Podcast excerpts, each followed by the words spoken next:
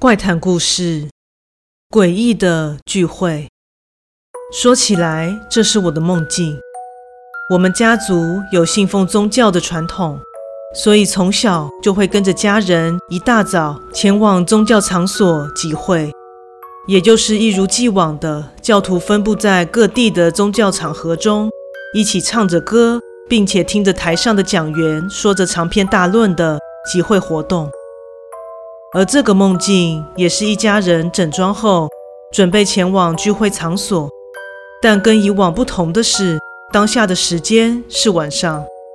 但梦中似乎只有我发现到这样的异常，家人对这跟以往不同的聚会时间丝毫不感到在意。既然如此，我也就打消了疑惑。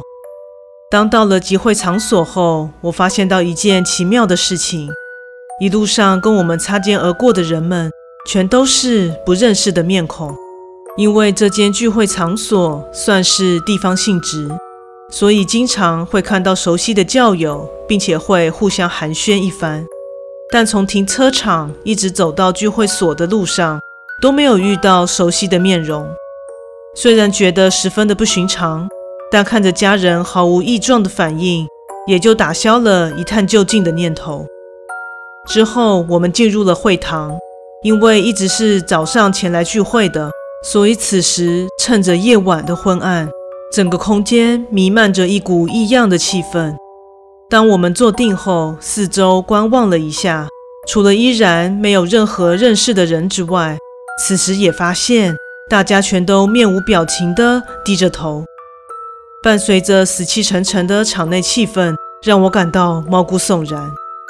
当转头确认家人的状况时，发现他们也都是默默地低着头。我忽然意识到，该不会晚上的会前仪式是要低头默想的吧？为了不让自己看起来突兀，所以我也就低下了头，配合场内大家的动作。就这样过了一小段时间，正当我张开眼睛的时候，发现场内早已坐满了人。此时，每个人都面无表情地看向讲台。我顺着他们的眼光看过去，发现一位讲员正走上去，那也是一位我从来没有见过的男士。在台上，男士用毫无抑扬顿挫与高低起伏的音调结束短讲后，接着就是大家一起吟唱诗歌的时间。我拿起座位底下的诗歌本，一翻开书页，果不其然。内容也是我从来没有看过的。翻阅了一下，与其说是方言，那根本就是无法看得懂的文字。但当音乐声响起，连我家人在内的会众全都异口同声，分毫不差地唱出某首我完全没听过也听不懂意思的诗歌。不知道是否因为这样一致性的场面太过于诡异和冲击，我不知为何的头开始剧痛了起来。正当我再也忍受不住的时候，我的右肩似乎被轻拍了一下。我下意识地转头想看看是谁在拍我，终于让我看见了熟人，是之前住在我们家对面、比我大两岁的姐姐。但是在两年前，他们全家搬到其他的地方去了。姐姐，你回来了？我有些惊奇地问道。她轻笑了一下，说道：“呵呵呵。”这不重要啦，你能来到这里真的是太好了呢。听了他的话后，我感到十分的疑惑，完全不明白他的意思。此时似乎是看出我的脸色不太对吧？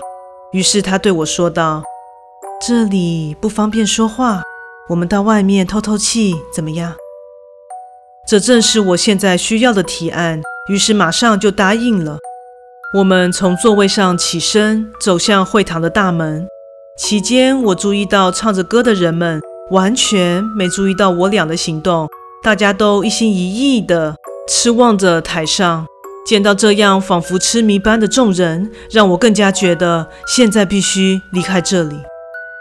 跟在邻居姐姐的后方，我们渐渐远离了歌声鼎沸的会堂。她领着我来到一旁偌大的室外广场。由于正值夜晚，外面一片漆黑。当时正想着为何要来到这样一片漆黑的地方呢？姐姐此时停了下来，并且回了头，但此时她的脸上露出了一抹诡异的微笑，而这四周的氛围也随着这抹意义不明的笑容而凝结了。怎么了吗？我疑惑地问道。没什么啦，只是觉得很庆幸，因为我是第一个发现你的人，可不能让你逃掉呢。接着，他的表情变得狰狞了起来，虽然对他说的话依然是一头雾水，但当时依然因为不明缘由的恐惧而转身逃跑。本想说赶紧回到会堂中吧，至少有家人的地方似乎比较安全。但当我跑到入口的时候，我傻住了。此时，全会堂的人们像倾巢而出的昆虫一般，一个个眼神空洞，毫无生气地朝我的方向冲过来。由于当下脑袋实在是太混乱了，只隐约听到其中有人呐喊着：“千万别放过他，千万不能让他醒过来，不然他就会逃走了。”由于场面太过惊悚，当下也管不上家人的状况了，只能义无反顾地朝大马路跑过去。但由于跑步真的不是我的强项，身后大群如丧尸般涌来的人们，眼看就要抓住我了。就在千钧一发之际，我忽然醒了过来。哎，要上学喽，怎么还不起床？睁开眼睛，原来是被母亲给叫醒了。满身大汗的从床上坐起的我，依然心有余悸。即使只是个梦境。心脏却依然像是真实奔跑过的狂跳不止。在盥洗过后，穿好制服，走到客厅去吃早餐。由于对昨晚的梦境有些在意，所以便向父母问起是否知道之前的邻居姐姐现在过得如何。后来才辗转得知，那位姐姐前阵子在睡梦中忽然心脏麻痹往生了。当下听到这个消息，我沉默了。想起了梦中的姐姐和众人极力想要抓住逃跑的我时，嘴中喊着“别让他逃走”之类的话语，意思是如果我那时被抓到了，我也会和那姐姐一样被关在梦境中，永远清醒不过来吗？所以她这样是要抓交替吗？而由于梦境的场景是我们所信仰宗教的集会场所，这也让我对这个宗教越发的抗拒，慢慢的也就敬而远之了。告知家人这个梦境后，我就再也没有前往聚会。家人虽然对我的叙述感到不以为意，但也丝毫不干涉我的自主权利。去年我们搬了家，一新的聚落附近没有该宗教的聚会所，所以家人也就和该宗教渐渐地疏远了。事到如今，每当即将入睡的时候，都还是会担心又梦到了相同的梦境。邻居的姐姐是否依然在那漆黑又空无一人的广场上等待着我呢？故事说完喽，感谢大家的收听，诚挚欢迎订阅我的频道。若身边有喜欢恐怖灵异故事的朋友，也欢迎将本频道推荐给他们哦。另外，本人在 YouTube 上有频道，在 Facebook 上有粉丝专业，真的诚挚诚挚欢迎大家帮我前往这两个地方订阅及追踪哦。那我们下次再见。